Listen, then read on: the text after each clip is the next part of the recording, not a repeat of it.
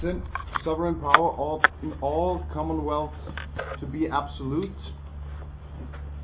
Äh, wo er zum einen sagt, also er bekräftigt erneut das Argument zu sagen, nun, die, äh, die äh, Gewalt des Monarchen oder die, die, Gewalt, die der Monarch hat über die Normunterworfenen oder die der sonstige Souverän hätte über die Normunterworfenen, es kann ja bei Hobbes, wie wir gehört haben, gleichermaßen eine, eine Monarchie wie auch eine Aristokratie oder eine Demokratie sein. Ähm, das mag mit großen Gefahren einhergehen, das sind aber Gefahren, die geringer sind als im Bereich des bei Hobbes ebenso fürchterlich skizzierten Naturzustandes, das ist der eine. Ähm, das ist der eine äh, Punkt, den er uns mit auf den Weg geben. Zum anderen äh, ist das ein, äh, eine Frage, die ähm, wirft hier eine Frage auf, die mir beim letzten Mal dann noch kurz nach der Stunde gestellt wurde. Und da habe ich den Hinweis gegeben, nur dass wir der Ansicht diskutiert haben am Anfang des äh, Kapitels, Anfang des äh, Kapitels 17, dem zweiten Teil, äh, nämlich die Frage, naja, äh, äh, was ist mit der Zustimmung zu einer solchen Unterordnung, äh, wenn man die Leute fragt, ob sie denn höchst selbst zugestimmt haben, sich so einzuordnen in ein bestimmtes Staatswesen. Und er äh, dann als Argument bringt nun ja der Bestand eines Gemeinwesens. Der Umstand, dass es nicht längst abgedriftet ist in einem Bürgerkrieg, das ist äh, wohl das beste Argument dafür, dass an sich eine entsprechende Zustimmung der äh, Normunterworfenen gegeben ist, nämlich insoweit, äh, insoweit es äh, nämlich keine Verhetzungskonstellationen gegeben hat, insoweit es eben nicht zum Bürgerkrieg gekommen ist, bedeutet der Bestand einer äh, bestimmten Herrschaft oder einer bestimmten Herrschaftssituation äh, im Weiteren äh, an sich die Zustimmung und dementsprechend auch das wechselseitige Auskommen innerhalb eines bestimmten Gemeinwesens. Er diskutiert dann in weiterer Folge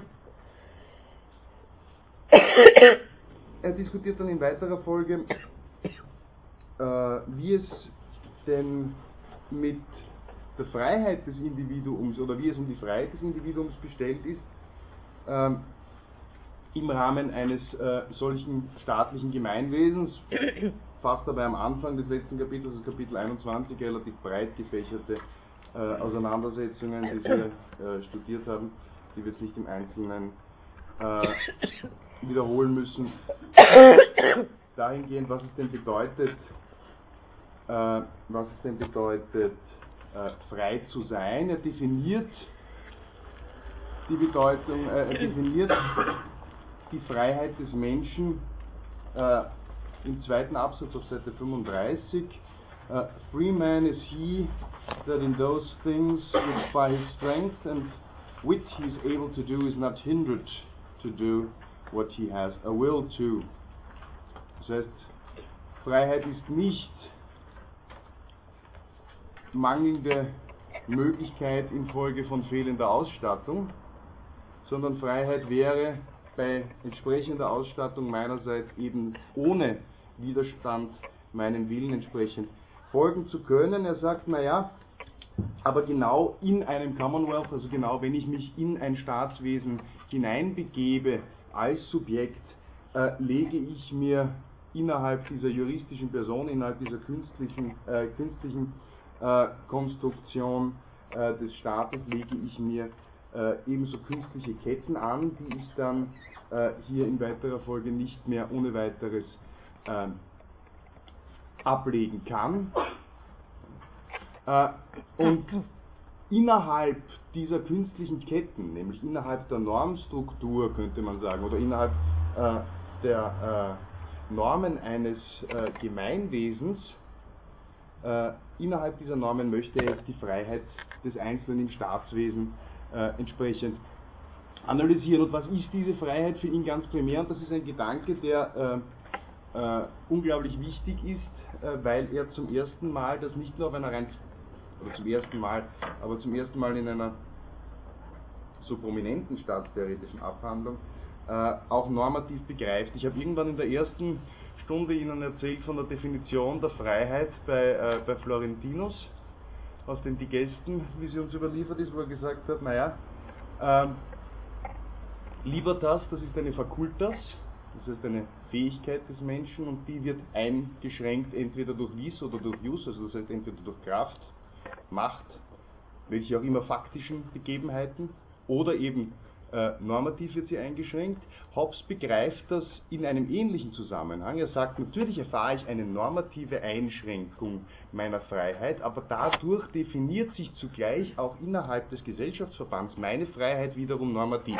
Das ist eine zentrale Idee, die dann äh, prominent äh, wiedergefunden wurde oder äh, wieder aufgegriffen wurde, nachdem sie auch von etlichen anderen äh, großen Staatstheoretikern äh, entsprechend behandelt wurde im Rahmen der Erklärung der Menschen- und Bürgerrechte im Zug der oder nach der Französischen Revolution, die dezidiert niederlegt, dass alles, was nicht ausdrücklich gesetzlich verboten ist, als erlaubtes Verhalten anzusehen ist. Ne? Wir haben also auf normativer Ebene innerhalb eines Gesellschaftsverbands, würde, sagen, würde Hobbes sagen, einen entsprechenden äh, Kontrast zwischen dem, was normativ geboten ist ähm, oder verboten ist und die Kehrseite dessen ist das, was innerhalb des Staatsverbandes erlaubt ist. Es ist heutzutage noch eine Überlegung, die äh, eben solche Gültigkeit hat. Was nicht verboten ist, ist erlaubt.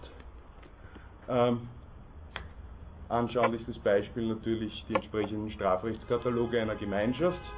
Was strafrechtlich nicht untersagt ist, ist kein strafbares Verhalten.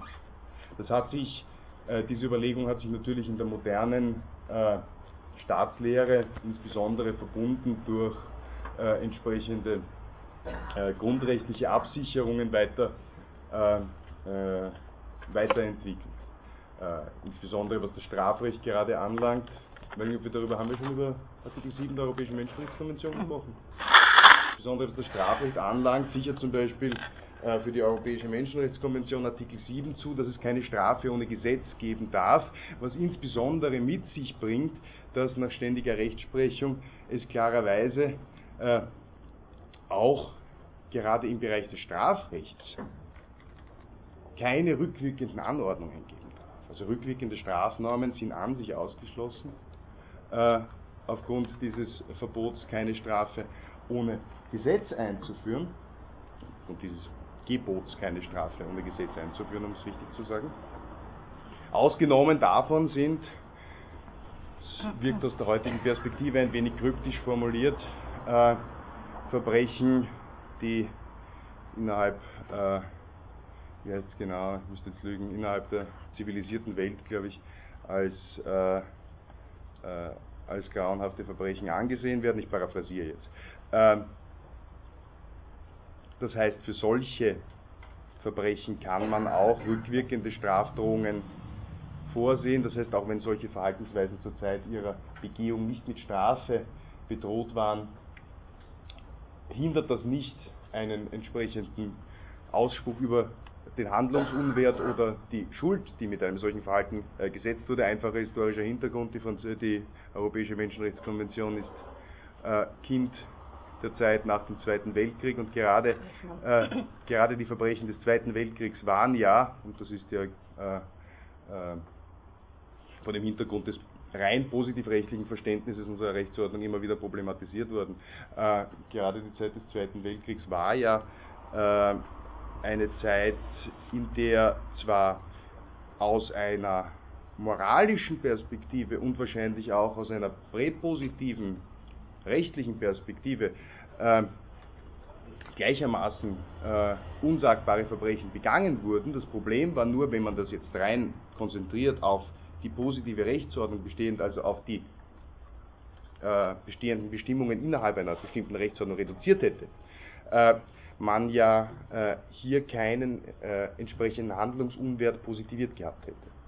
Viele Dinge, die passiert sind, die gleichermaßen unverständlich wie abscheulich sind, äh, waren im strengen Sinn dieses Wortes, nämlich wenn ich sage, alles das, was nicht verboten ist, ist erlaubt, äh, waren nicht verboten.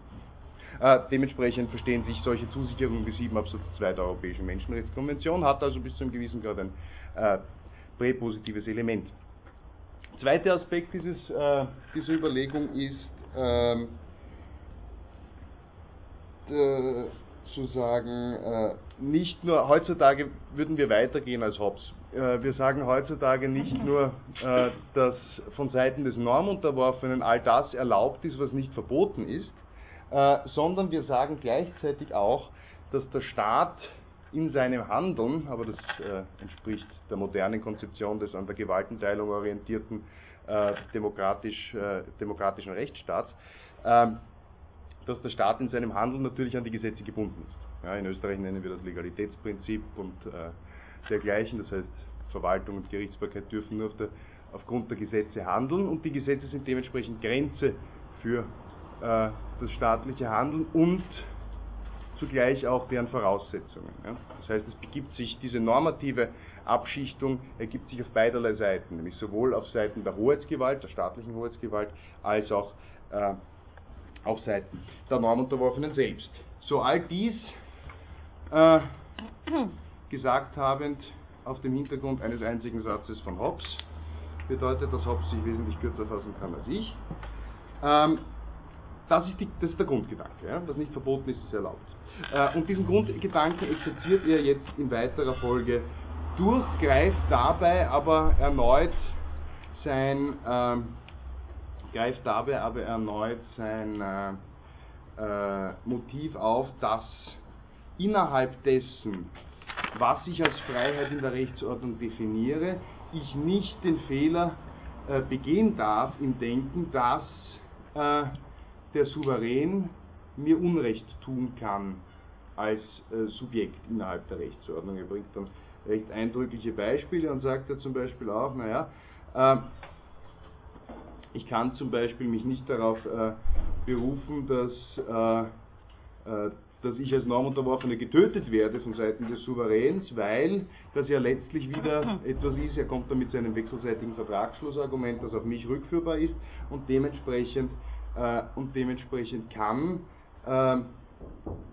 das, was, was der Souverän mir antut, nicht äh, nicht äh, als Unrecht angesehen werden. Das plastischste Beispiel, das er höchstwahrscheinlich bringt, äh, den, den Uriah ins Feld zu schicken äh, seitens äh, König Davids, äh, war im engeren Sinn, Sie kennen die Geschichte, oder? Wer kennt die Geschichte von, wer, wer erzählt uns kurz die Geschichte von David und Uriah? Das war eine, bitte, Frau Kollegin. Ja, David ähm, hat die Frau von, davon die Frau von Uriah ein tragisches Schicksal, das weltweit oft noch vorkommt, ja?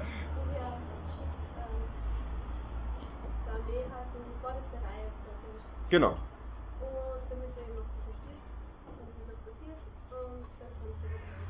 Genau, also herzlichen Dank, Frau Kollegin.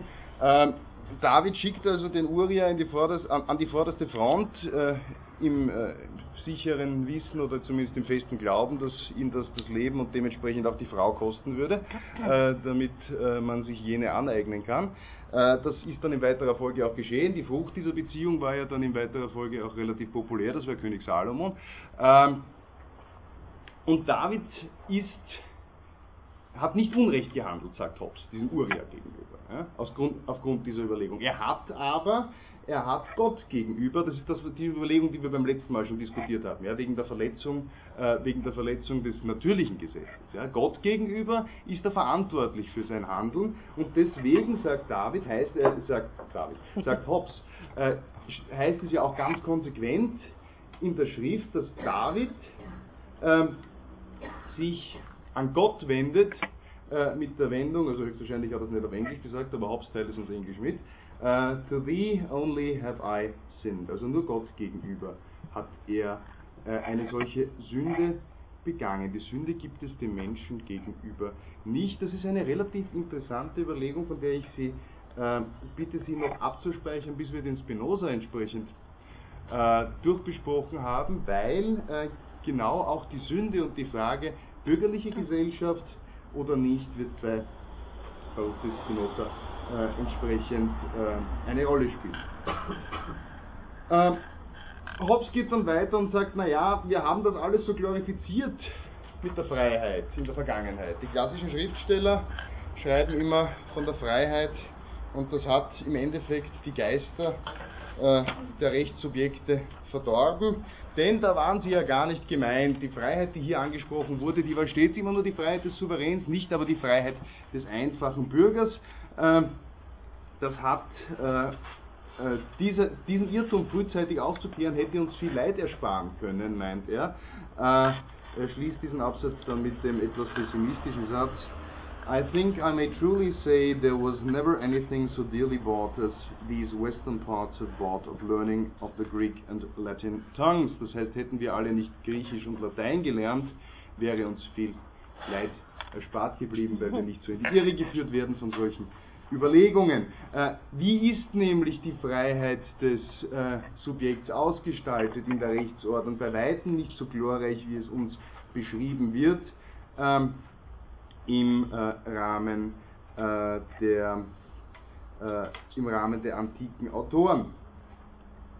Ähm, die Freiheit bezieht sich an sich auf relativ wenige Grundaspekte, die Hobbes herausarbeiten kann aus seinen Grundlegungen äh, der Naturgesetzlichkeit im Hinblick auf die Selbsterhaltung. Was ist also eine entsprechende strukturelle Freiheit für Hobbes? Das ist in erster Linie das äh, Recht zur Selbstverteidigung. Das kann man ja bekanntlich nicht aufgeben. Das äh, bleibt uns hier. Er sagt in weiterer Folge, wir haben ja schon über das Folterverbot debattiert, folgt aus dieser Überlegung gleichzeitig so etwas wie ein Nemo-Tenetur-Grundsatz, das heißt, niemand kann gehalten werden, sich selbst zu belasten in einem Verfahren entsprechend äh, und eben auch zu äh, gestehen. Auch wenn der Souverän uns töten darf für ein bestimmtes äh, von uns verwirklichtes Unrecht, heißt das gleichzeitig nicht, mein Tops, dass äh, es legitimerweise die Anordnung geben darf oder dass wir uns die Anordnung gefallen lassen müssen, dass wir uns selbst das Leben nehmen, weil das zwei verschiedene Paar Schuhe sind. Das heißt, äh, den angeordneten Selbstmord, den müssen wir nicht, äh, den müssen wir nicht äh, auf uns nehmen. Äh, ganz äh, wenn wir auf ein Himmelfahrtskommando geschickt werden sollten, sagen wir es einmal ganz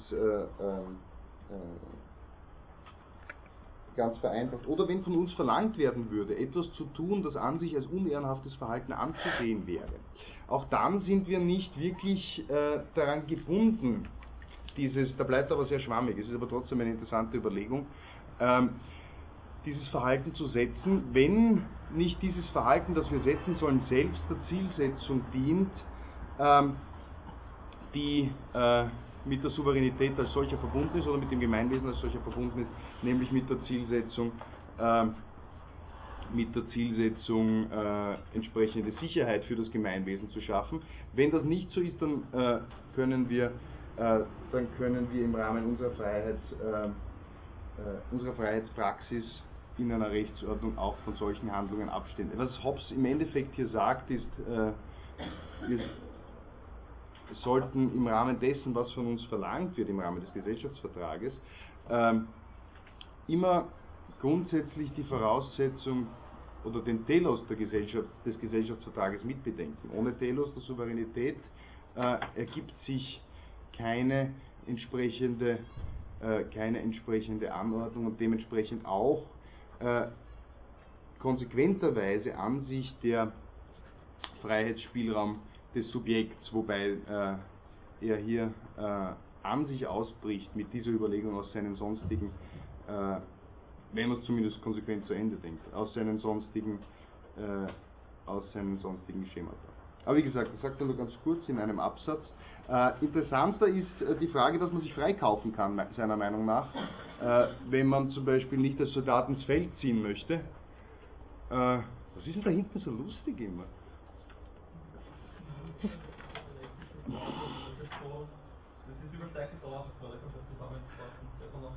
Na gut. Ich möchte ja auch ein bisschen mitlachen. Bin ja, ich bin nicht so fad, wie ich ausschaue. Echt wahr? Absolut. Sie haben ein Spiel, oder was? Ja, also wir sind gerade dabei, das zu gestalten. ist so fad. Ja, Sie recht. Ich bin ja auch immer hinten gesessen. Ne? Hinten kann man erstens schlafen, ohne dass es, äh, dass es allzu viel auffällt. Zweitens kann man sich hinten meistens auch anlehnen. Wenn man Jacke hat, noch dazu ist, habe ich es weich auf. Ähm, hat, hat, hat das aber das Vorteil. Ich würde ja auch nicht, dass ich in der ersten Reihe, in der ersten Reihe, dann hat man vielleicht einen, hat man vielleicht, naja, aber ich, ich würde hinten sitzen, ich verstehe das. Aber Sie erzählen mir nachher, was so lustig ist. Absolut, ja. Das ist lieb. Ähm, man, kann, man kann sich freikaufen, man kann sich freikaufen von, äh, äh, von der, äh, äh, vom Militärdienst, wenn man nur eben einen entsprechenden Ersatzmann stellen würde, seiner Meinung nach. Also das ist durchaus okay, weil dann ist das ja nicht so etwas wie zu desertieren, dann ist es ja vielmehr so etwas, dann würde man ja vielmehr dem, dem, dem Gemeinwesen eben das zur Verfügung stellen, was es andernfalls vermissen würde. Dementsprechend ist das nicht, äh, ist das nicht äh, weiter schlimm. Äh, eine relativ interessante Überlegung ist auch, naja, es ist etwas anderes, wenn man feig ist oder von Natur aus ängstlich, meint er. Ähm, auch dann wäre einem, vereinfacht gesagt, äh, nicht, äh, nicht Unrecht vorzuwerfen, sondern nur Feigheit. Äh, das äh, geht quasi auch noch aus der Rechtsstruktur des Menschen heraus, wenn man dafür nichts kann, wie man ist. Ähm, das trifft im Übrigen nicht nur auf Frauen zu, sagt er, sondern auch auf, äh, weil es genauso äh, äh, ängstliche Männer gibt in dem Fall. Ähm, interessant ist, dass man, was man aber nicht tun darf, ist Nothilfe zu leisten. Ja? Obwohl Hobbes so stark darauf besteht, festzuhalten, dass ähm, äh, man selbst den eigenen, äh, das eigene Überleben verteidigen darf oder das eigene Leben verteidigen darf, auch gegenüber einer äh, legitimen Handlung, wenn man selbst vielleicht das Recht gebrochen hat, so darf man dennoch, egal ob es sich, äh, ähm, ob es sich um einen schuldigen oder um einen unschuldigen Mann handelt, ähm, äh, äh, die äh, äh, den anderen verteidigen gegen den Zugriff der Staatsmacht. Nämlich, wenn ich den anderen verteidigen würde gegen den Zugriff der Staatsmacht,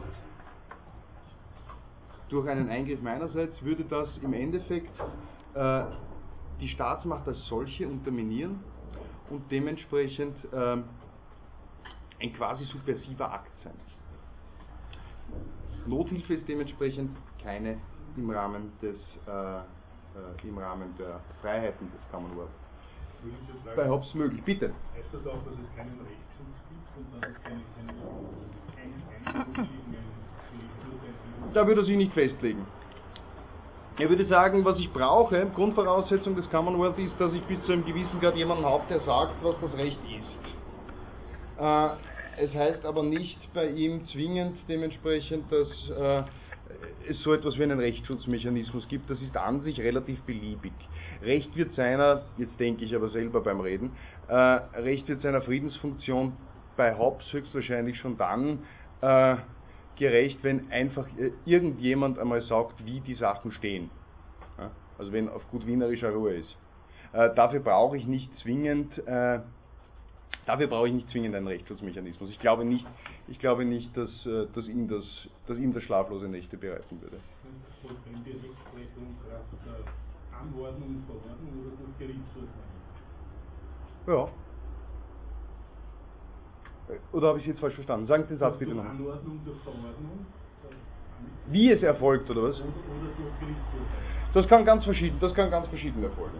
Ich glaube, es kann durch direkte Anordnung erfolgen, seitens des Souverän selbst oder irgendjemand, äh, der von äh, seiner Seite aus äh, entsprechend legitimiert ist. Es kann durch das Urteil eines Richters, wobei wir mit der Vorstellung des Richters bei Hobbes wahrscheinlich nicht das verbinden dürfen, was wir heute unter einem Richter verstehen. Ähm, das kann durch das Urteil eines Richters geschehen, das als solches ist nicht weiter, das als solches ist nicht wirklich weiter für ihn scheinbar, also scheint mir zumindest relevant. Äh, was wichtig ist, ist, dass es die Anordnung gibt, dass die Anordnung ein Sollen dem Individuum gegenüber äh, zum Ausdruck bringt, dass dieses Sollen der Friedensfunktion der Rechtsordnung dient, eben das, äh, das äh, geordnete Zusammenleben zu ermöglichen und dass sie zwangsbewährt ist, dass sie eben entsprechend auch exekutiert werden kann. Weil wir finden ja bei Hobbes zwei, drei schon, zwei, dreimal schon die Stelle, dass, ähm, äh, dass das, äh, das Recht ohne Schwert oder der Vertrag ohne äh, die Macht hinter ihm ihn auch entsprechend zu exekutieren ja an sich wertlos sind. Also das, ist, wäre, das wäre so seine Vorstellung äh, des staatlichen Gemeinwesens, wie es dann im Einzelnen ausgestaltet ist, das wäre ihm wurscht. Das ist eine Frage der Praktikabilität, glaube ich einmal. Ähm, jo. Ähm, zwei Elemente, die ich Ihnen noch hier mit auf den Weg gebe. Er diskutiert dann noch die äh, Frage der Unterscheidung zwischen Fiskus und, äh, und Hoheitsmacht, das können wir, glaube ich, aber auslassen. Ähm, äh, fragt sich dann aber nur äh, am Schluss, und das ist für uns natürlich noch ein zentraler äh, Bestandteil dessen, was wir an, äh, an Hobbes mitnehmen sollten, naja, unter welchen Voraussetzungen bin ich denn wieder, bin ich denn wieder befreit vom äh, Vertrag, unter welchen Voraussetzungen bin ich, bin ich ähm, meiner Verpflichtung aus diesem ursprünglichen Vertragsverhältnis ledig. Wir haben vorher schon bei Hobbes ge gelernt, das liegt nicht äh, daran, dass, äh, oder das könnte nicht darin begründet werden, dass der Souverän ungerecht handelt oder dass er, äh, oder dass er nicht äh, für, für das Glück seiner Normunterworfenen entsprechend sorgt, der einzige Grund, den Hobbes hier formuliert, und da werden wir einen ganz zentralen Unterschied zu Spinoza erkennen, der einzige Grund, den Hobbes hier formuliert, ist, wenn der Souverän nicht länger in der Lage ist, mich zu beschützen, dann, aber auch nur dann, äh, bin, ich, äh, bin ich meiner Verpflichtungen aus dem Vertragsverhältnis ledig, weil, Überlegung ist aus dem Hintergrund seines Denkens ja durchaus konsequent, äh, wenn ich von Natur aus das undelegierbare Recht habe, mich selbst zu verteidigen, dann kann ich dieses Recht jedenfalls auch gerade dann äh, wahrnehmen, wenn äh, es zu keinem Schutz mehr seitens des Souveräns kommen sollte. Dementsprechend bricht dann hier äh, das Gemeinwesen entsprechend zusammen. Wenn ich gefangen genommen werde von einem anderen äh, Souverän zum Beispiel, äh, also von einem Feind meines Souveräns in dem Fall. Äh, oder wenn ich, äh, oder wenn ich äh, vielleicht auch entführt werde oder ähnliches. Äh, und mir die Freiheit gegeben wird unter der Bedingung, dass ich mich einer Fremdherrschaft unterwerfe, so kann ich das auch tun, genau vor dem Hintergrund dieser Überlegung. das kann ich aber nicht tun, ob man das jetzt wirklich als konsequent unterschreibt oder nicht, solange ich noch in Gefangenschaft gehalten werde. Meint Hobbes zumindest. Ähm, wenn ich, äh, wenn ich, äh, wenn der, wenn der Monarch selbst seine, wenn der Monarch selbst seine Souveränität aufgeben sollte, nämlich aufgeben sollte auch mit Wirkung für seine Erben. Wir haben ja beim letzten Mal gehört, der Kollege hat mich, äh, ein Kollege hat mich gefragt, naja, wie das ist mit der, äh, mit der Thronfolge und wir haben diskutiert, naja, dass es bei Hobbes prinzipiell einmal um die Willensentscheidung desjenigen geht, der, ähm, der, der, ähm, äh, der gerade die Souveränität innehat und nicht um die Frage des Verwandtschaftsverhältnisses zu ihm. Ähm, wenn der Monarch sich also äh, entscheiden sollte, äh, seine Souveränität aufzugeben, was logischerweise im Rahmen der Demokratie nicht geht, das hat er ja schon einmal besprochen, im Rahmen der Aristokratie wird das auch schwieriger, in der Monarchie, äh, dann äh, kommen wir zurück freilich wieder in den Naturzustand und das ganze Spiel beginnt von, voll, äh, von vorne. Auch wenn ich verbannt werde durch den Monarchen, auch dann bin ich ähm, äh, äh, auch dann bin ich äh, befreit aus meiner äh, Verpflichtung dem einen Souverän gegenüber. Nicht aber, wenn ich auf Reisen gehe. Wenn ich auf Reisen gehe, ist das überhaupt eine ganz komplizierte Sache bei Hobbes, äh, weil ähm, dann äh, geht es zuerst einmal um die Frage, naja, äh, gibt es zwischenstaatliche Vereinbarungen zwischen den Ländern, zwischen denen gereist wird, oder bin ich Diplomat? Je nachdem äh, müsste, ich, äh, müsste ich die Subjektstellung vielleicht verlieren oder vielleicht auch nicht. Äh, und natürlich im letzten Fall, wenn der Souverän selbst äh, sich seinem Feind ergeben muss, das heißt, wenn er gezwungen wird, quasi seine Macht aufzugeben von einem äußeren Feind, auch dann erlischt hier äh, entsprechend die äh, Verpflichtung diesem einen gegenüber. Was wir bei Hobbes gesehen haben, wird uns, äh, und deswegen haben wir Hobbes jetzt auch, glaube ich, äh, insgesamt sehr viel Zeit gewidmet äh, im Verhältnis dieser Lehrveranstaltung, äh, hindurch begleiten durch eigentlich alle Gesellschaftsvertragstheorien, die wir in weiterer Folge studieren werden. Hobbes war sicher derjenige, der die größte Wirkmacht erzielen konnte mit seinen Grundlegungen des Gesellschaftsvertrags. Was seine äh, Schlussfolgerungen daraus äh, betroffen hat, so sind ihm ähm, seine Nachfolger sicher nicht in allen Punkten beigetreten, sonst wäre es ja auch ein bisschen fad, diese Veranstaltung, und wir könnten hier äh, aufhören. Wir werden äh, gehörige Unterschiede jetzt schon sehen. Bei einem, der äh, eins seiner zwei bekannten Werke, nämlich den Tractatus Theologico Politicus, 20 Jahre circa verfasst hat, nachdem äh, Hobbes seinen äh, Leviathan publiziert hat. 1670, glaube ich, ist äh, dieses äh, Werk erschienen, dieses Werk, das ähm, äh, insgesamt äh, weite Strecken äh, Bibelkritik beinhaltet und die Frage des Verhältnisses des Individuums zu seiner Umwelt im Sinne wirklich der Natur als solcher aufwirft. Ähm, und dass sich dementsprechend, sagt Spinoza dann, in seinen, äh, 16, im 16. Kapitel dieses äh, Werks auch mit den Grundlagen des Staatsrechts auseinandersetzen muss. Dieser Spinoza war ein sehr interessanter Mensch. Ähm, und nachdem er nicht so unglaublich bekannt ist, habe ich gedacht, man sollte ein paar Worte, ich meine, es, natürlich ist er sehr bekannt, natürlich ist er vor allem hier auch sehr bekannt, aber er ist, äh, er ist nicht Immanuel Kant. Ähm, äh, man sollte hier ein paar Worte zumindest zu ihm verlieren. Ich habe, äh, äh, wie man das natürlich tut, als verantwortungsbewusster Lektor an, dieser, an diesem Institut versucht, mich einzulesen, auch in die Spinoza-Biografie ein bisschen. Ähm, und äh, könnte Ihnen jetzt relativ viel erzählen. Was ich, das Netteste, was ich gefunden habe äh, vorletzte Woche dazu, äh, war aber eine ganz kurze Seite, die sehr viel sagt, aus Bertrand Russells Philosophie des Abendlandes. Und ich finde, er hat niemanden so nett charakterisiert wie Spinoza und deswegen äh, werde ich die Vorlesung jetzt mal ernst nehmen und werde Ihnen da zwei Absätze aus diesem Ding hier vorlesen. Russell schreibt nämlich folgendes über Spinoza. Spinoza ist der vornehmste und liebenswerteste der großen Philosophen. An Klugheit waren ihm einige andere überlegen.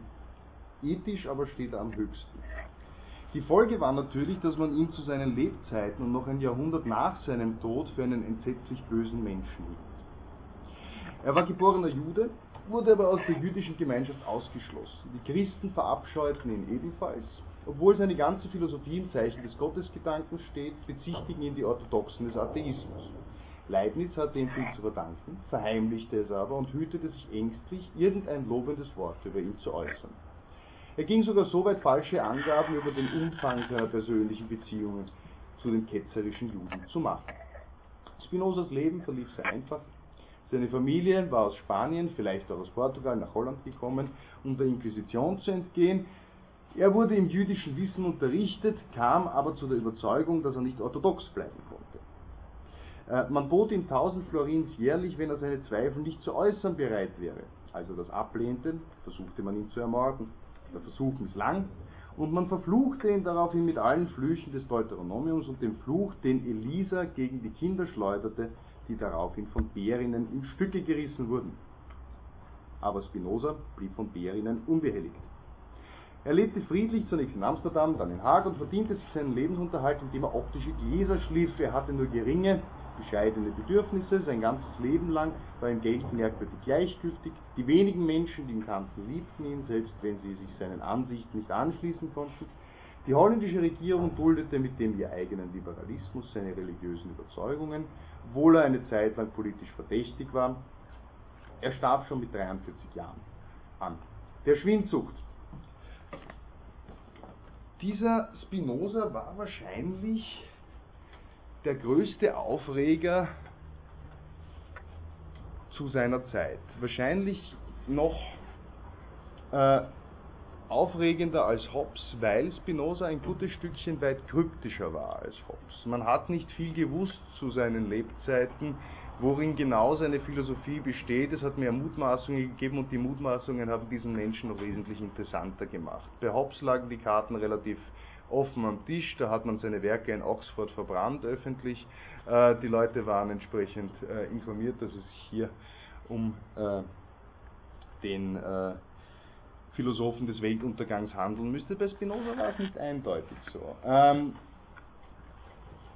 er war ein unglaublich freiheitsliebender Mensch und dieser Freiheitsgedanke kommt in dem Tractatus Theologico Politicus an vielen Stellen sehr deutlich zum Ausdruck.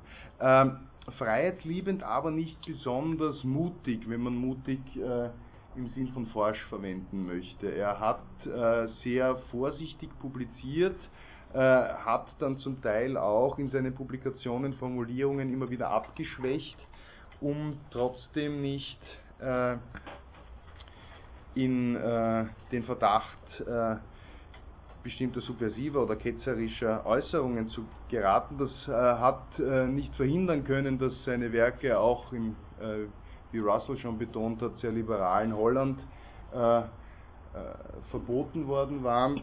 Ähm, er kommt an sich aus einer äh, nicht ärmlichen Familie, er hätte einsteigen können in den väterlichen Betrieb, er war aber aufgrund seiner Freiheitsliebe wirklich äh, äh, lieber damit befasst, äh, optische Gläser zu schleifen, also er war Glasschleifer vom Beruf, äh, als dass er äh, sich äh, im familiären entsprechend oder familiär vorgefundenen entsprechend etabliert hätte. Er ist sogar so weit gegangen, dass er irgendwann einmal relativ spät in seinem Leben ähm, ähm, relativ spät in seinem Leben das ja nicht lange gedauert hat, wie wir gehört haben, einen Ruf an die Universität Heidelberg abgelehnt hatte, den er bekommen hätte, einen Lehrstuhl für Philosophie auszufüllen, äh, weil er gesagt hat, nein, äh, er möchte äh, er möchte dem Ruf nicht Folge leisten, er ist sich nicht sicher, ob die Freiheit seines Denkens entsprechend respektiert worden wäre. Ein äh, ungewöhnlicher Mensch jedenfalls, äh, mit einer äh, zumindest verdächtigen Philosophie. Verdächtig deswegen, weil er sehr eigenartige Ansichten hat über das Verhältnis von äh, Gott, Religion und Natur. Das ist das, was äh, ihn wahrscheinlich am ehesten äh, verdächtig gemacht hat. Das 16. Kapitel seiner ähm, äh, seines Traktatus Theologico Politicus äh, enthält, wie uns die Überschrift mitteilt, die Grundlage des Staates über das natürliche Recht und das bürgerliche Recht des Einzelnen über das Recht der höchsten äh, Gewalten. Ähm,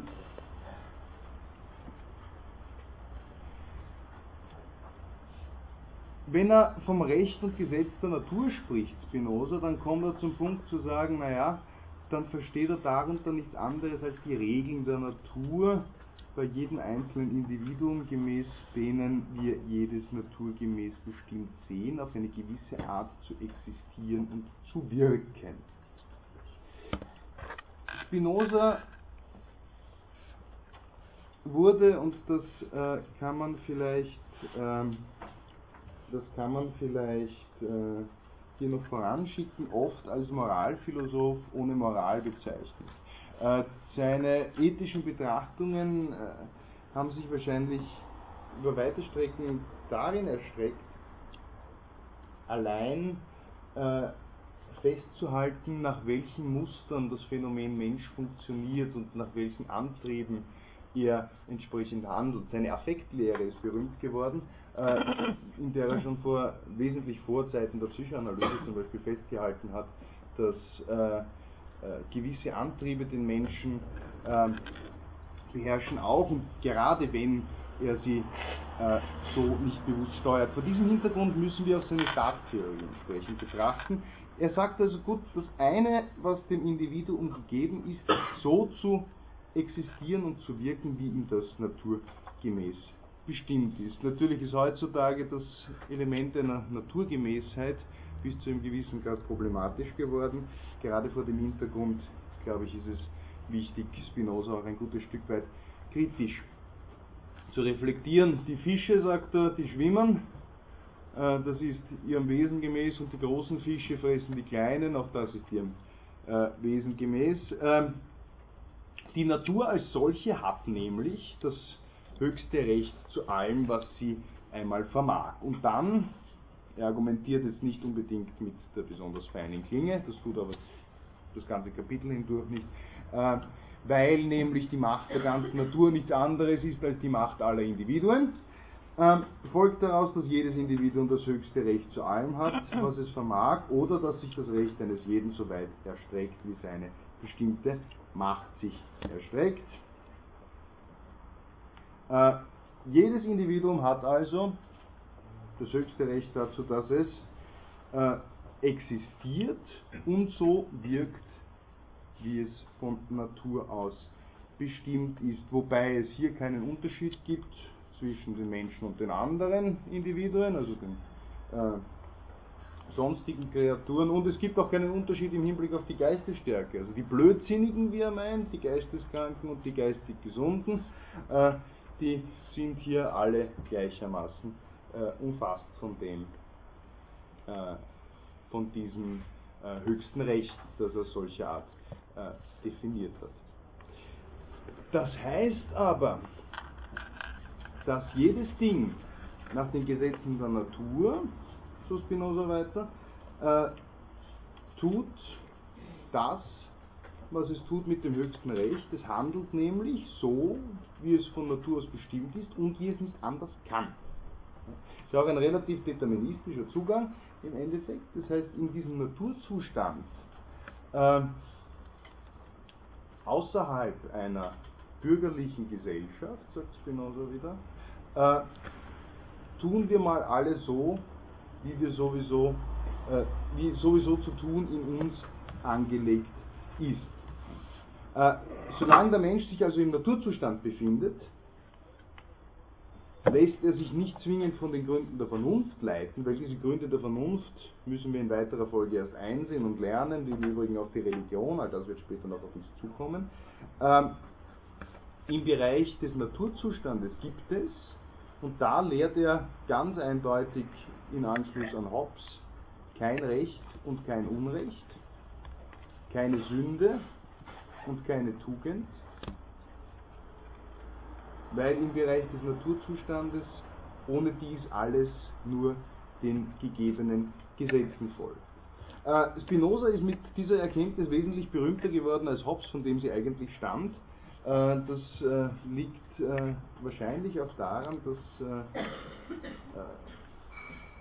Spinoza in der Rezeption, in der akademischen Rezeption sicher äh, wesentlich besser aufgestellt war, äh, als äh, das bei Hobbes der Fall war. Akademisch war Hobbes insbesondere in Kontinentaleuropa, jedenfalls die letzten, also bis, wenn wir das letzte Jahrzehnt ausnehmen, ewig lange Zeiten tot. Ähm, Im angloamerikanischen Raum ist er öfter rezipiert worden und aus dem erst wieder zurückgehend ist Hobbes zu uns gekommen. die Einsicht aber, die Spinoza hier ähm, äh, auf die sich Spinoza hier bezieht, die stammt eindeutig schon auf, äh, stammt eindeutig schon von Hobbes selbst.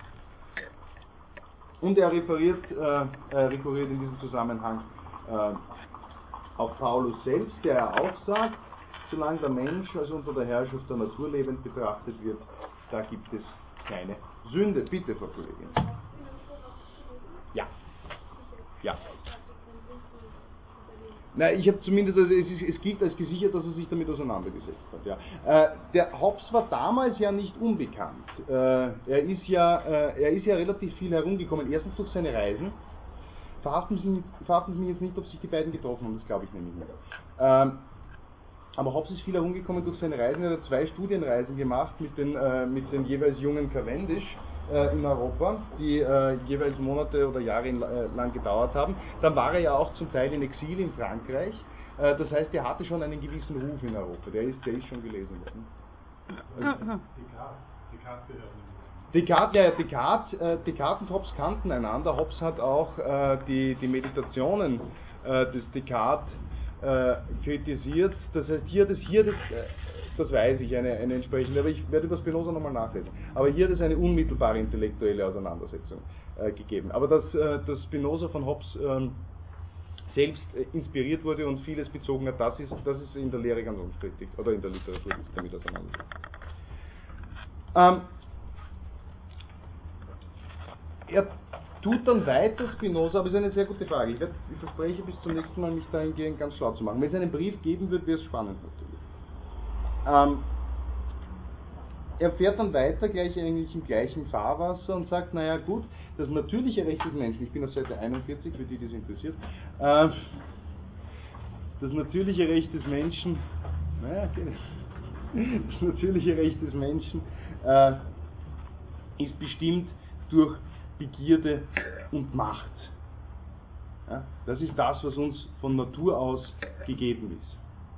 Und alles andere ist uns eigentlich nur, formuliert das jetzt natürlich wesentlich schöner als ich, alles andere ist uns eigentlich nur äh, anerzogen.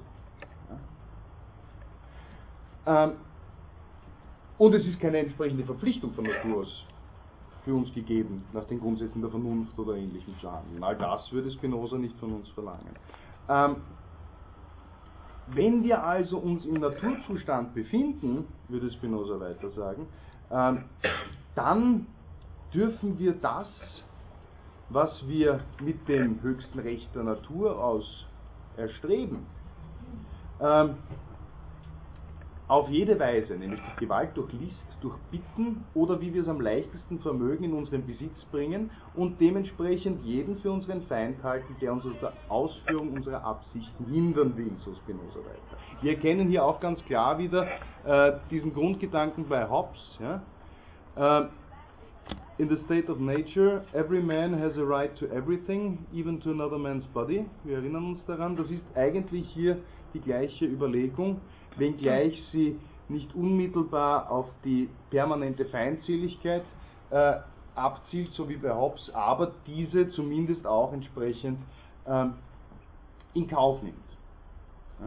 Ja? Äh, Im Rahmen der, äh, des Naturzustandes gibt es dementsprechend keine anderen Regulative als das, äh, als das äh, was äh, wir wollen, anstreben und entsprechend auch haben und halten können. Er sagt dann als nächstes, bringt er äh, eine Überlegung, die äh, Hobbes äh, und uns zumindest ein paar Kapitel gebracht hat. Er hat gesagt, naja, das ist äh, ja an sich eine, äh, äh, das ist an sich der Befund, den ich anzubieten habe, aber es ist für den Menschen ja viel nützlicher, nach den Gesetzen äh, und bestimmten Vorschriften unserer Vernunft zu leben, äh, weil die haben den wahren Nutzen der Menschen zum Ziel und insgesamt kann das niemand bezweifeln, sagt er äh, relativ kurz. Äh, das ist das Vernunftargument, ja, ist nützlich für den Menschen. Und zudem sagt er, bitte merken wir uns das Kriterium der Nützlichkeit, das wird dann nachher gleich wieder uns beschäftigen. Und zudem sagt er auch hier wieder relativ ganz klar Hobbes, es gibt keinen Menschen, der nicht so weit wie möglich sicher und ohne Furcht zu leben wünschte. Das aber ist ausgeschlossen, solange jeder alles nach Belieben tun darf und der Vernunft nicht mehr recht eingeräumt wird als dem Hass und Zorn. Ja, dementsprechend formuliert er weiter, äh, werden wir äh, eine Einschränkung in Kauf nehmen müssen unserer natürlichen Rechte, unserer natürlichen Rechte auf alles im Wesentlichen, äh, auch relativ klar wie Hobbes äh, rekurriert er dann in weiterer Folge äh, auf äh, die goldene Regel, nämlich dass wir äh, vertraglich und unverbrüchlich festlegen und bestimmen, alles bloß nach der Vorschrift der Vernunft zu leiten, das sollten wir so tun in unserem äh, Zusammenleben. und die Begierde, soweit sie zum Schaden des anderen etwas rät, zu zügeln, niemandem zu tun, was man nicht selbst getan haben will und das Recht des anderen wie das eigene zu verteidigen. Das heißt, diese Figuren, die wir ja äh, kennen. Und er stellt sich jetzt die Frage, naja, äh, auf welche Art und Weise muss jetzt dieser Vertrag geschlossen sein, damit er äh, entsprechend bestandskräftig ist. Und dabei macht er eine grundsätzliche Beobachtung, was die menschliche Natur anlangt. Ja, also ist, ähm, nämlich zum einen, jeder wählt unter zwei Gütern dasjenige, das er für das Größere hält, und unter zwei Übeln, was ihm als das Kleinere erscheint. Das ist dem menschlichen Wesen gegeben. Wenn ich mir den Teller aussuchen kann mit den zwei größeren Schnitzeln, werde ich die zwei größeren Schnitzel nehmen. Wenn ich weniger Geldstrafe zahlen muss, dann werde ich weniger Geldstrafe zahlen. Das ist äh, höchstwahrscheinlich äh, im Menschen so angelegt, meint zumindest Spinoza. Dieses Gesetz ist der menschlichen Natur, sagt er, nämlich so stark eingeprägt, dass man es unter die ewigen Wahrheiten rechnen muss, die niemand verkennen kann. Ähm, daraus folgt aber,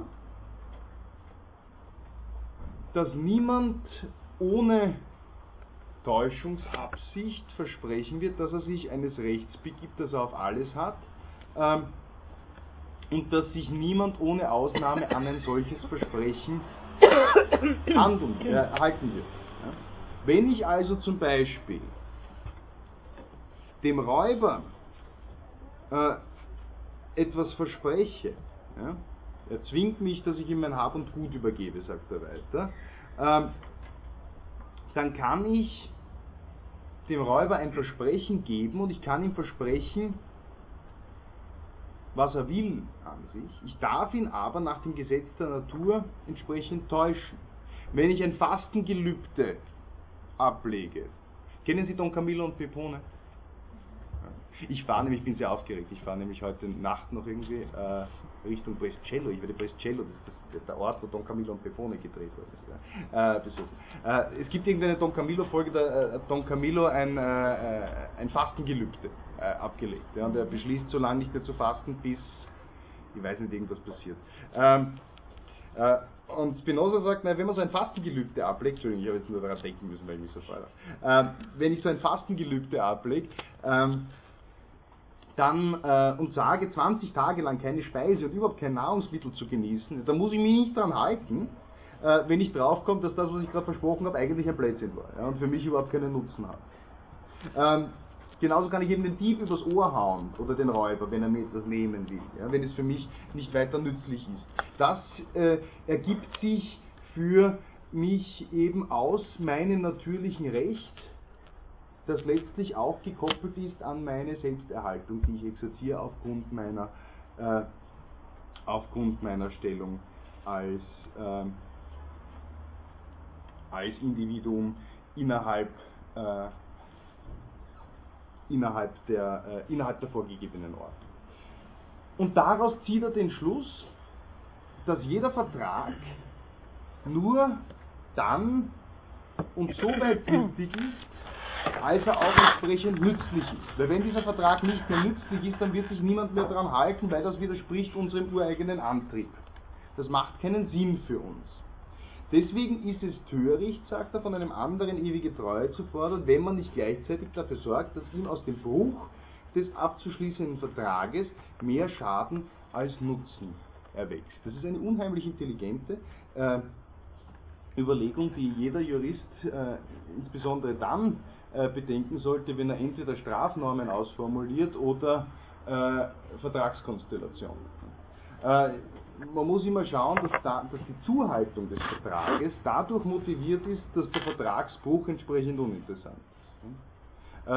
Äh, egal welchen Vertrag wir jetzt gerade annehmen, das österreichische Eherecht zum Beispiel, das über weite Strecken ja nach wie vor noch auf dem Verschuldensprinzip basiert bei der Scheidung, ja, knüpft an ein entsprechendes schuldhaftes Verhalten, wenn ich einen Scheidungsgrund gesetzt habe, entsprechend nachteilige Folgen. Deswegen, weil der Gesetzgeber hier einen entsprechenden Handlungsunwert ähm, verbrieft, sollte man ein solches äh, Verhalten unterlassen, wenn man nicht äh, über weite Strecken seines späteren Lebensmitgehörigen Alimentationszahlungen rechnen möchte. Äh, das ist also ein Vertrag, die Ehe ist ja, also vor den Augen von Vater Staat vor den Augen von Mutter Kirche kann es äh, vielleicht durchaus anders sein. Aber staatlich betrachtet ist die Ehe nichts anderes als ein erschwert kündiger, äh, also ein, also ein Vertrag mit äh, erschwerter Kündigung.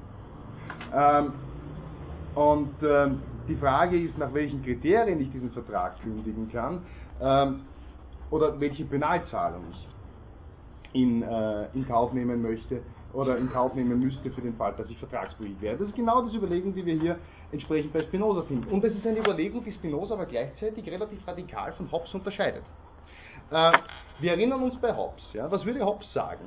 Hobbes würde sagen, wenn der Räuber kommt zu mir oder der Mörder kommt zu mir und sagt, Dezimek, äh, ich werde dir den Schädel einschlagen, außer du äh, unterwirfst dich jetzt mir und ziehst fortan mit mir durch die Gegend und schlägst anderen Leuten den Schädel ein. Hobbes würde sagen, ich habe hier einen gültigen Vertrag geschlossen, ja, weil ich mein Leben entsprechend verteidigen wollte oder mein Leben entsprechend retten wollte, diesem, äh, äh, diesem, dieser Bedrohung gegenüber.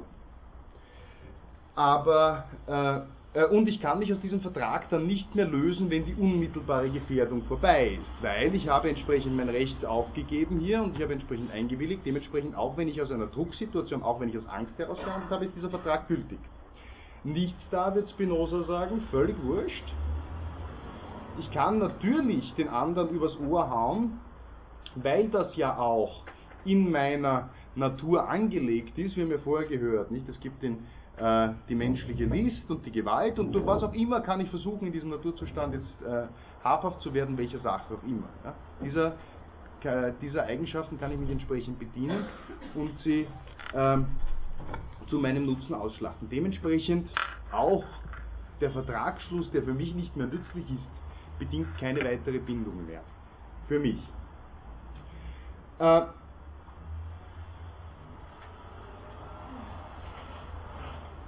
wenn wir alle versuchen würden, vernünftig miteinander umzugehen, so sagt er weiter, dann würden wir natürlich darauf kommen, aus einem bestimmten moralischen Konsens, dass solche Täuschungen nicht wünschenswert sind.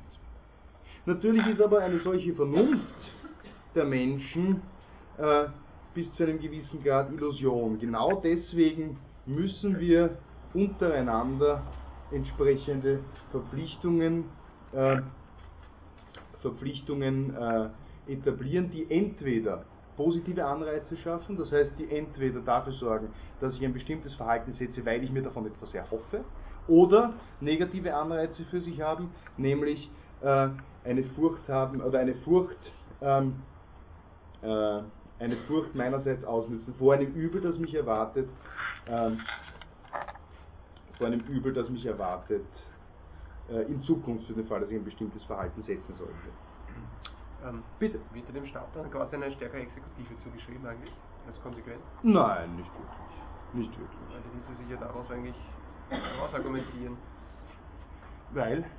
Ähm, ja, der, der Vertrag äh, einen größeren, der Vertragsbuch einen größeren Nachteil äh, bringt und wenn ich jetzt den, den staatlichen Vertrag hernehme, dann müsste auch, wenn ich gegen den sozusagen gegen den Staat verstoße, ähm, sich daraus eine wesentlich stärkere Sanktionierung ergeben als vielleicht bei Hobbes jetzt? Ja, ja und nein.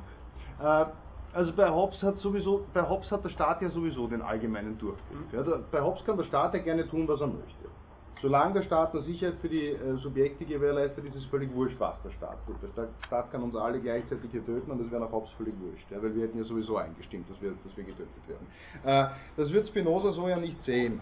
Äh, er würde sagen, nein, es muss nur das Gesamtkonstrukt insgesamt, ja, die staatliche Konstruktion, das ist ein Gedanke, den wir bei Hobbes aufnehmen. Das Gesamtkonstrukt einer staatlichen, äh, einer staatlichen Ordnung muss für uns vorteilhafter sein, als dass wir uns außerhalb dieser Ordnung bewegen. Nur dann wird es funktionieren. Wenn wir gleichzeitig, wenn wir, wenn wir, wenn die Überlegung andersrum lauten müsste, dass wir außerhalb der staatlichen Ordnung glücklicher wären und dass der Naturzustand an sich etwas Wünschenswertes und äh, äh, befriedigendes ist, dann wäre das kein entsprechender Anreiz. Ja?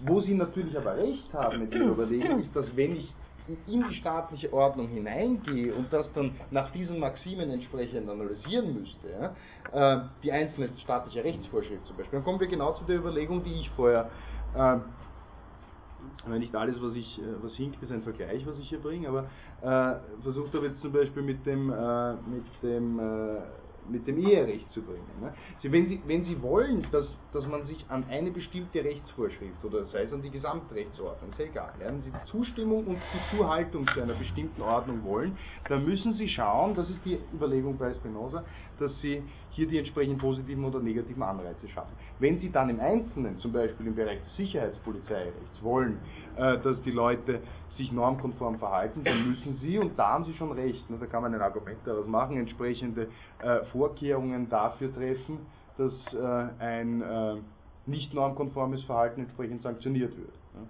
Also wenn ich äh, wir haben, wir haben schon mit dem, äh, wir haben bei Hobbes aber schon äh, über die Parkometerabgabe geredet. Ne?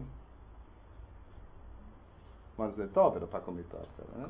Abgabe kann ich, glaube ich, jetzt zumindest nicht daran erinnern. An die könnten Sie sich erinnern, glaube ich. äh, nein, ich habe gesagt, naja, wenn es mir billiger kommen würde, wenn ich den ganzen Tag parke, ja, und einen Strafzettel dafür Oh ja, kriege, doch, waren ja, da, ne? Sind, ja. Äh, dann hätte die Regelung relativ wenig Sinn. Ja? Ähm, weil das ist keine sinnvolle Parkraumbewirtschaftung für die Stadt Wien. Dementsprechend muss ich schauen, dass ich auch, wenn ich den ganzen Tag parke, das heißt auch, wenn ich es absolut ausnütze, um 9 Uhr Früh stelle ich mich schon hin, ja, ich werde um 9.05 Uhr äh, werde ich gestraft und bis 22 Uhr bleibe ich stehen ja, und zahle dafür 21 Euro. Muss aber trotzdem noch daraus laufen, dass wenn ich den ganzen Tag Parkscheine ausfüllen würde, dass ich nur 18 Euro zahlen würde. Ja. Circa so funktioniert das natürlich auch bei Hauptsache, können Sie auch alles umlegen. Ja, wenn ich Graffiti spraye, brauche ich natürlich einen Polizisten, der das entsprechend sanktioniert, sonst funktioniert das nicht. Ja. Und letztlich läuft die ganze Rechtsordnung darauf hinaus, dass irgendjemand zumindest abstrakt in meinem Hirn präsent ist, der ein nicht normkonformes Verhalten meinerseits äh, sanktioniert. Ähm, weil wenn das nicht so ist, verliert die Rechtsordnung ihre Effektivität. Also Sie sind ja zum Beispiel, ich sehe es Ihnen an, ja, Sie sind zum Beispiel daran gehindert, äh, mir jetzt körperliche Gewalt anzutun im Moment, weil Sie wissen, ja, wenn Sie das tun würden, ja, dann würde innerhalb einer Dreiviertelstunde sicher äh, eine massive Polizeipräsenz von zwei bis drei äh, Organen der Sicherheitsverwaltung hier eintreten. Ja. Und sie werden zwar woanders und ich werde äh, wurscht, aber es würde passieren, ja. Das wissen sie. Und dementsprechend tun sie es nicht. Ja. Sie brauchen immer, also die, die Präsenz der Sanktion der möglichen, die brauchen sie schon im Hinterkopf, damit das Ganze wirklich funktioniert. Ähm, und wie funktioniert dann die äh, Machtübertragung äh, bei Hobbes im Einzelnen? Ja, bei Hobbes, jetzt habe ich mir das komplett gebracht. Bei Spinoza im Einzelnen, danke. Ne, jetzt lange überhaupt jetzt geredet.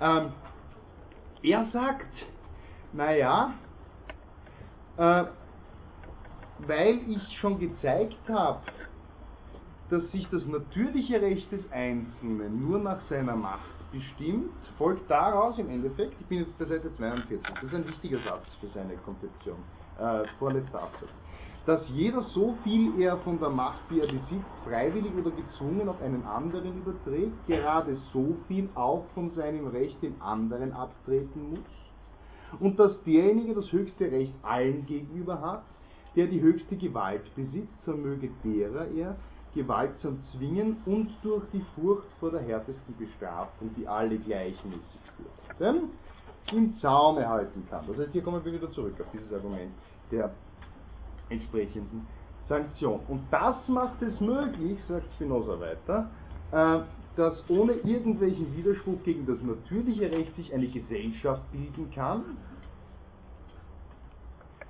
Und jeder Vertrag kann immer mit vollkommener Treue gehalten werden. Wir brauchen nur die ganze Macht, die wir besitzen, auf die Gesellschaft übertragen. Die hat damit das höchste Recht auf alles. Das heißt, die hat allein die höchste Regierungsgewalt. Und jeder muss, weil er sich ja fürchtet vor der Sanktion, entsprechend äh, gehorchen. Und hier kommen wir dann zu einem weiteren ganz grundsätzlichen Unterschied zur Konzeption bei Hobbes wohingegen wir bei Hobbes diskutiert haben, warum er in so vielen Ableitungen versucht hat äh, zu argumentieren, dass die Monarchie an sich das äh, vorteilhafteste System ist. Er hat gesagt, es weniger, äh, da gibt es weniger Nepotismus, man kann flexibler agieren, es gibt größere Geheimhaltungsmöglichkeiten etc. etc. Ist es bei Spinoza ganz anders. Bei dem ist es nämlich äh, die Demokratie. Ja? Das Recht einer derartigen Gesellschaft heißt Demokratie. Er sagt dann später noch im Text, naja, das schließt an sich nicht aus, dass äh, wir auch andere Staatsformen haben, das ist ganz natürlich, aber auf die gehe ich gar nicht weiter ein. Ähm, Worum es mir aber hier geht, ist die Demokratie, also die allgemeine Vereinigung von Menschen, die in ihrer Gesamtheit das höchste Recht zu allem hat, was sie vermag. Die höchste Gewalt ist dabei an kein Gesetz gebunden, ähm, dass ihr vielmehr alle, äh, daraus folgt, die höchste Macht ist selber an kein äh, Gesetz gebunden und alle haben ihr in jeder Beziehung äh, zu gehorchen. Das ist ähm, Gegenstand dieser Macht bei Hobbes, soweit sie ähm, übertragen wurde. Äh, und diese Macht wird dann allen gegenüber auch entsprechend ausgeübt, diese Macht, die auch entsprechend sanktionsgewährt äh, äh, ist. Wie ich das jetzt übertrage, ist ihm im Einzelnen beliebig, stillschweigend, ausdrücklich, all dies kann, äh, all dies kann äh, hier, äh, all dies kann hier entsprechend berücksichtigt werden. Es ist aber äh, im Weiteren so, dass äh, wir uns nicht so sehr fürchten müssten im Rahmen dieser Regierungsform, und das spricht für Spinoza entgegen Hobbes sehr stark für die Demokratie, dass es, äh, dass es äh, äh, zu Tyrannei kommen wird. Tyrannei wird sowieso relativ selten sein, bei Spinoza meint er, weil erstens, äh, den Tyrannen mag keiner, und deswegen äh, wird er sich nicht allzu lange halten können.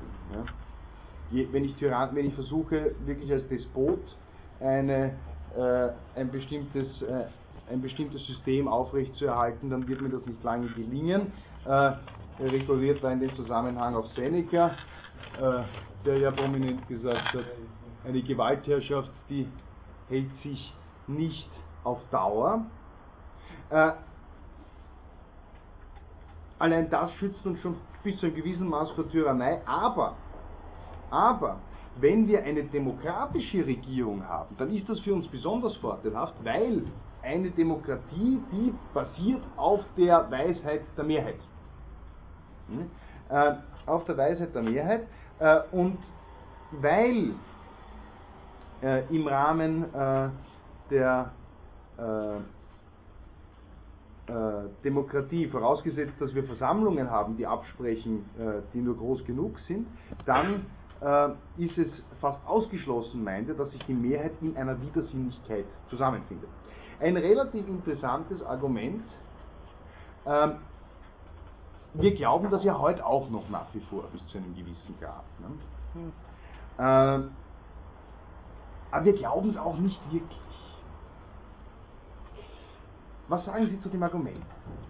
Es ist fast ausgeschlossen, dass in einer Versammlung, vorausgesetzt sie ist groß genug, die Mehrheit sich zu einer Widersinnigkeit Optimistisch. Optimistisch. Ja? Wieso optimistisch? Klingt doch relativ, klingt doch relativ gescheit. Ne? Wenn man sagt, okay, äh, die Leute, wenn ich die romantische Vorstellung habe, die Leute finden sich zusammen ja, und dann diskutieren sie halt über irgendwas und dann wird das bessere Argument obsiegen und dann werden die Leute sind alle vernunftbegabte Wesen, haben wir bei Hobbes gelernt und alle auch gleich gescheit und gleich gut. Ähm, dann werden sie zu einer vernünftigen Lösung kommen. Ja.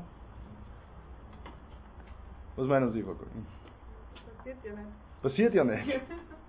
Kollegin meint. Die Psychologie der Masse spricht dagegen, dass Masse ist leicht verführbar. Ja, eh. Ja, die Kollegin meint zu Recht, naja, die Erfahrung lehrt einmal zumindest, das passiert nicht. Ja. Und Sie wenden völlig richtig ein, naja, äh, gerade, gerade die Masse, ich weiß nicht mehr, welcher Film das war, aber das war ein sehr intelligentes Zitat. Ein Mensch ist ein vernünftiges Wesen, 100 Menschen sind ein Mob. Bitte?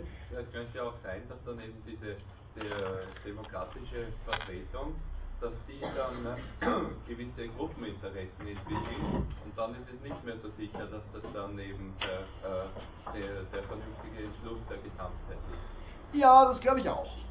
Äh, das glaube ich auch. Natürlich verfolgen gewisse Fraktionen Partikularinteressen. Das war zum Beispiel der große Grund, warum äh, äh, als äh, die amerikanische Verfassungswertung äh, anstand, sehr stark gegen die Einführung von Parteien argumentiert wird. Parteien sorgen nur für ideologische Zersplitterung innerhalb der Bevölkerung und dementsprechend sind Parteien etwas wahnsinnig Gefährliches. Ähm, was, was die Amerikaner viel lieber gehabt hätten, wäre wirklich so die schöne, also wir treffen uns alle am Dorfplatz und dann äh, reden wir miteinander. Äh, Modell dieser, äh, der, der, Schweizer, äh, der Schweizer Kanton. Wir glauben schon in einer Demokratie bis zu einem gewissen Grad, dass das so ist. Ich möchte das Argument hier jetzt auch gar nicht zu Ende bringen. Wir werden insbesondere bei Rousseau, der ein wahnsinnig großer Fan der Demokratie war, äh, noch äh, viele Argumente dahingehend hören. Wir sind aber lang nicht mehr so gläubig im Hinblick auf die Weisheit der Mehrheit, wie wir schon mal waren, weil wir insbesondere, wir kommen heute zum zweiten Mal auf diese Zeit zurück, äh, in der Zeit von 39 bis 45 und zum Teil auch ein bisschen davor, äh, die Erfahrung machen mussten, dass nicht nur, wie richtig eingewendet wurde, die Masse so ihre ganz eigene äh, Psychologie hat, äh, sondern dass man auch sehr leicht das äh, Argument demokratischer Legitimation qua Entscheidung einer bestimmten Mehrheit vorschützen kann, um politische ähm, Prozesse zu legitimieren. Denken Sie zum Beispiel an den Anschluss Österreichs. Sind Sie für den Anschluss Österreichs an das Deutsche Reich? Großes Ja, kleines Nein, wir kennen alle die Bilder. Ne? Äh, ein unmittelbar demokratisches Element hier.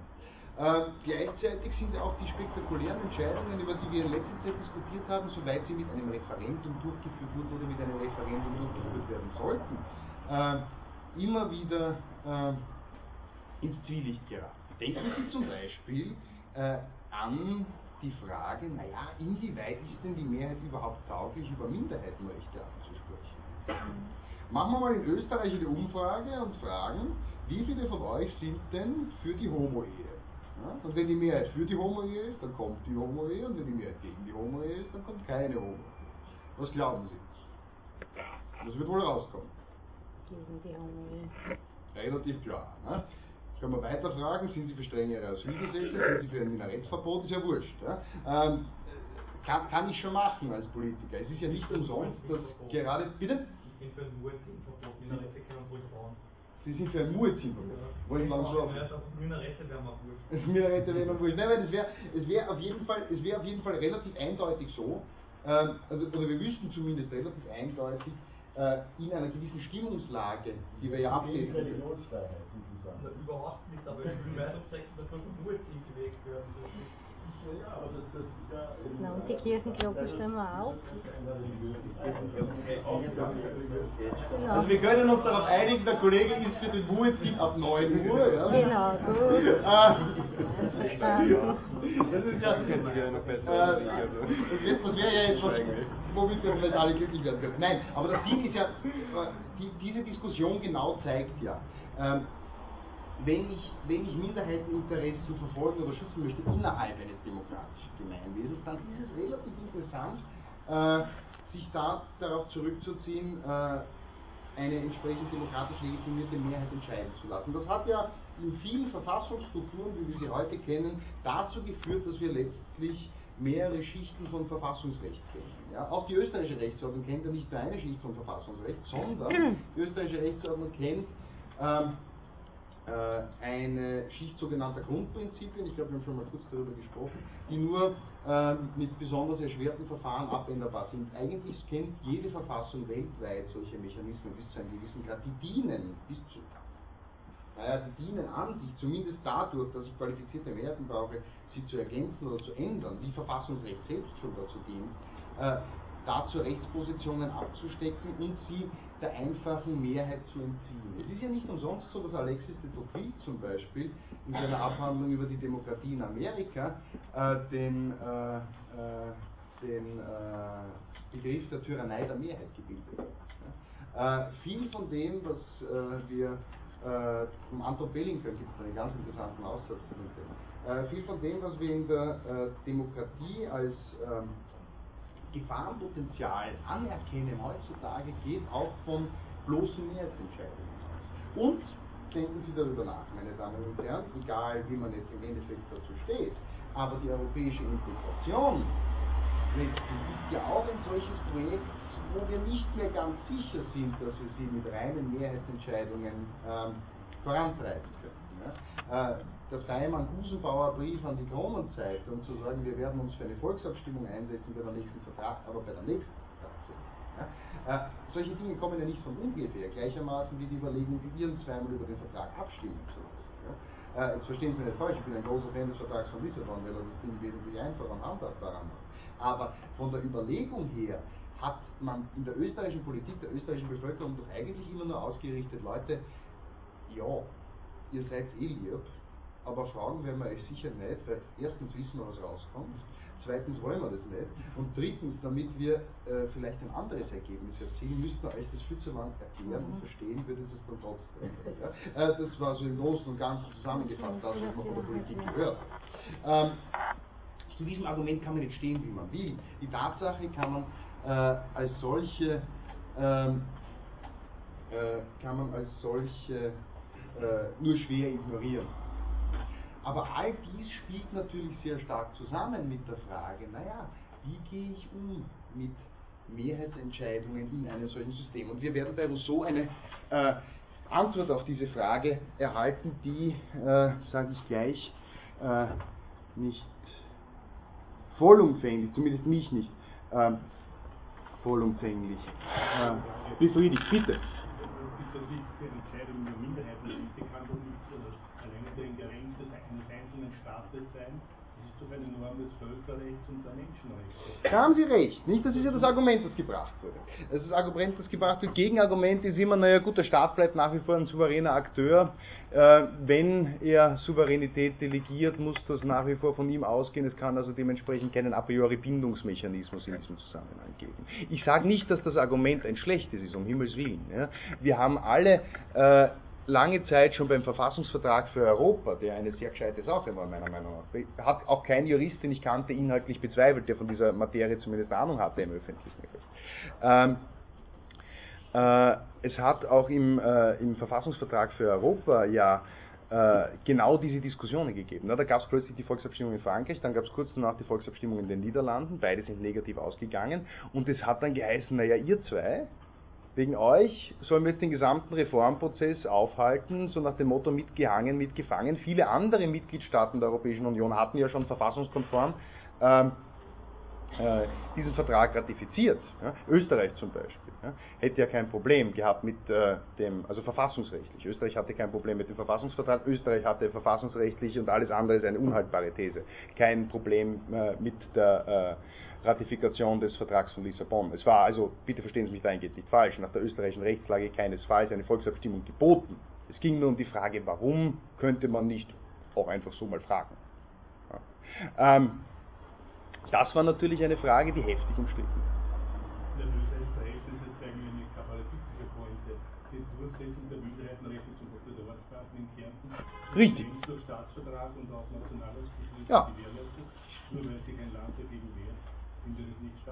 Genau, weil sich ein Bundesland im Endeffekt dagegen wehrt. Der Verfassungsgerichtshof versucht dagegen anzujudizieren, was ja an sich. Naja, was ja an sich, was ja an sich, ich meine, für einen, für einen Rechtsstaat ähm, äh, unserer Prägung, der sich äh, durchaus äh, an, der, an der Front bewegt, insoweit es sich um Vorreiterrollen handelt. Äh, die österreichische Verfassung hat vielerorts eine Vorreiterrolle, insbesondere was gerade die Stellung des Verfassungsgerichts betrifft. Die österreichische Verfassung war die erste, die ein spezialisiertes Verfassungsgerichtsorgan gekannt hat, im internationalen Vergleich. Gab es vorher keinen. ja keine, der kann ja Naja, klar, nein, wenn, machen, der kann sich ja überhaupt nicht durchsetzen. Naja, naja, er kann sich schon durchsetzen. Die Sanktionen kümmert weder den Dörfler groß, noch hat es den Heider. Ja, eh, eh, nein, das ist schon. Und daher, wie gesagt, wird hier das Gesetz gebrochen, Ich, na, ich gebe Ihnen völlig recht. Ich gebe Ihnen völlig recht. Das führt uns eben zurück, das führt uns eben zurück zu dem Argument, das wir vorher schon hatten in der Diskussion, nicht, dass die Rechtsordnung ja nur dann funktioniert und auch nur dann in ihren Ausprägungen funktioniert, wenn man sich entsprechend an die Sollensanforderungen, die aus ihr resultieren, hält. Wenn, wenn plötzlich jemand ausschert aus dem Spiel und nicht mehr mitspielen möchte, dann hat man natürlich als Rechtsordnung ein Problem. Hobbes hat das, das haben wir letzte oder vorletzte Stunde äh, ja erkannt äh, oder äh, mitbekommen bei ihm deutlich erkannt. Ne? Hobbes hat ja gemeint, wenn eine Gesellschaftsordnung jemanden akzeptiert, zumindest Hobbesche Philosophie, wenn eine Gesellschaftsordnung jemanden akzeptiert, der sich dennoch seinem Verhalten nach außerhalb der Grundregeln dieser Gesellschaftsordnung stellt, dann ist sie selbst schuld, entweder weil sie äh, zu blöd ist, es zu realisieren, oder weil sie es trotzdem toleriert. Das ist der Befund. Mit diesem Befund, meine Damen und Herren, entlasse ich Sie auch schon äh, für heute. Ich werde Sie beim nächsten Mal nicht sehen. Bitte äh, noch einmal, beim nächsten Mal ist keine Vorlesung. Wir sehen einander erst in 14 Tagen wieder. So ich unbeschadet aus Indien zurückkehre. Ich äh, werde fest an Sie denken nächsten